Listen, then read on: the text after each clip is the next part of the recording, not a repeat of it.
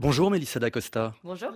Avant de partir avec vous euh, au bout du monde hein, pour y rejoindre euh, les héroïnes de votre sixième roman qui vient tout juste de paraître chez Albin Michel, c'est impossible hein, de, de, ne pas vous demander ce que ça fait d'être la femme la plus lue de France. Moi j'ai commencé à écrire à 7 ans, donc à 7 ans euh, on écrit juste parce qu'on y prend du plaisir et que c'est un jeu, que c'est un plaisir. Même aujourd'hui, maintenant que je suis beaucoup lue, j'essaye de rester dans cette même vision très innocente de l'écriture, d'abord pour soi pour euh, traiter des sujets qui nous passionnent et pas pour répondre à une attente d'un lectorat. Mais leur répondre à ces lecteurs, quand même, c'est satisfaisant, j'imagine. Les rencontrer. Ah, les rencontrer, c'est très satisfaisant. Et puis, il y a un espèce de pacte de confiance qui se crée. J'ai lancé la doublure en me disant aïe, aïe, aïe, je sais pas s'ils vont me suivre, je vais les décevoir, je vais les mettre en colère, je sais pas ce que je vais faire, mais j'ai besoin d'y aller, j'ai envie d'écrire cette histoire. Et en fait, aussi surprenant que cela puisse paraître, ils m'ont quasi tous suivi. Comment vous analysez euh, votre succès, cette adhésion à vos livres? Eh bien, on traite de problématiques assez intimes, assez personnelles. Il y a beaucoup de drames dans mes romans. Euh, la maladie, le deuil, l'accompagnement de fin de vie, l'emprise toxique, euh, des drames de tous les jours. Donc les gens s'identifient très fortement puisqu'ils se reconnaissent forcément dans un personnage ou un autre. Et puis, euh, a priori, j'ai une écriture qui va beaucoup chercher l'émotion et les gens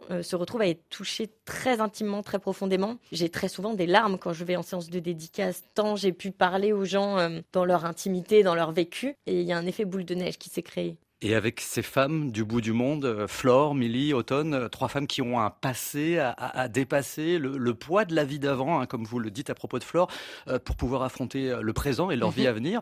C'est ce qui est au cœur de, votre livre? Oui, c'est ça. C'est, je voulais faire se rejoindre une femme, Flore, qui est dans une volonté d'exil, presque de, de, disparaître de la surface de la Terre, de se faire oublier, qui est dans une haine d'elle-même, une détestation, beaucoup de colère, de culpabilité. Et puis en face, deux femmes euh, un petit peu pure parce que euh, préservées de tout ce qui a trait aux relations humaines, elles vivent tellement isolées du reste du monde, au milieu de la nature et des animaux, qu'elles sont ouais, très pures, très innocentes, et c'est cette rencontre qui va les libérer les unes les autres. Cette rencontre entre les trois femmes et aussi ce pays, la culture maori aussi qui transparaît euh, tout au long du livre, elle dit quoi justement cette culture? Elle leur apporte quoi à ces femmes? Et notamment à Flore qui elle débarque.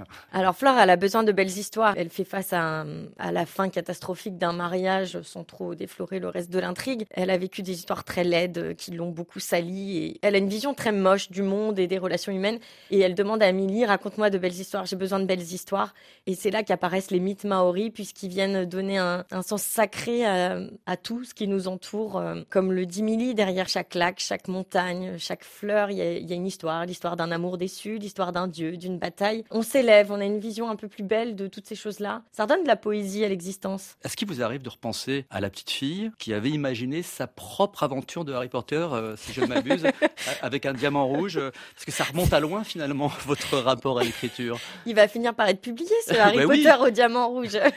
Oui, non, je repense très souvent euh, parce que je suis toujours la même. En fait, je suis toujours cette petite fille qui écrit pour s'amuser et vivre des milliers d'aventures. Donc, je suis toujours la même, celle qui écrivait le diamant rouge, en effet. Merci, Mélissa D'Acosta. Merci à vous. Votre sixième roman, Les femmes du bout du monde, vient de paraître aux éditions Albin Michel.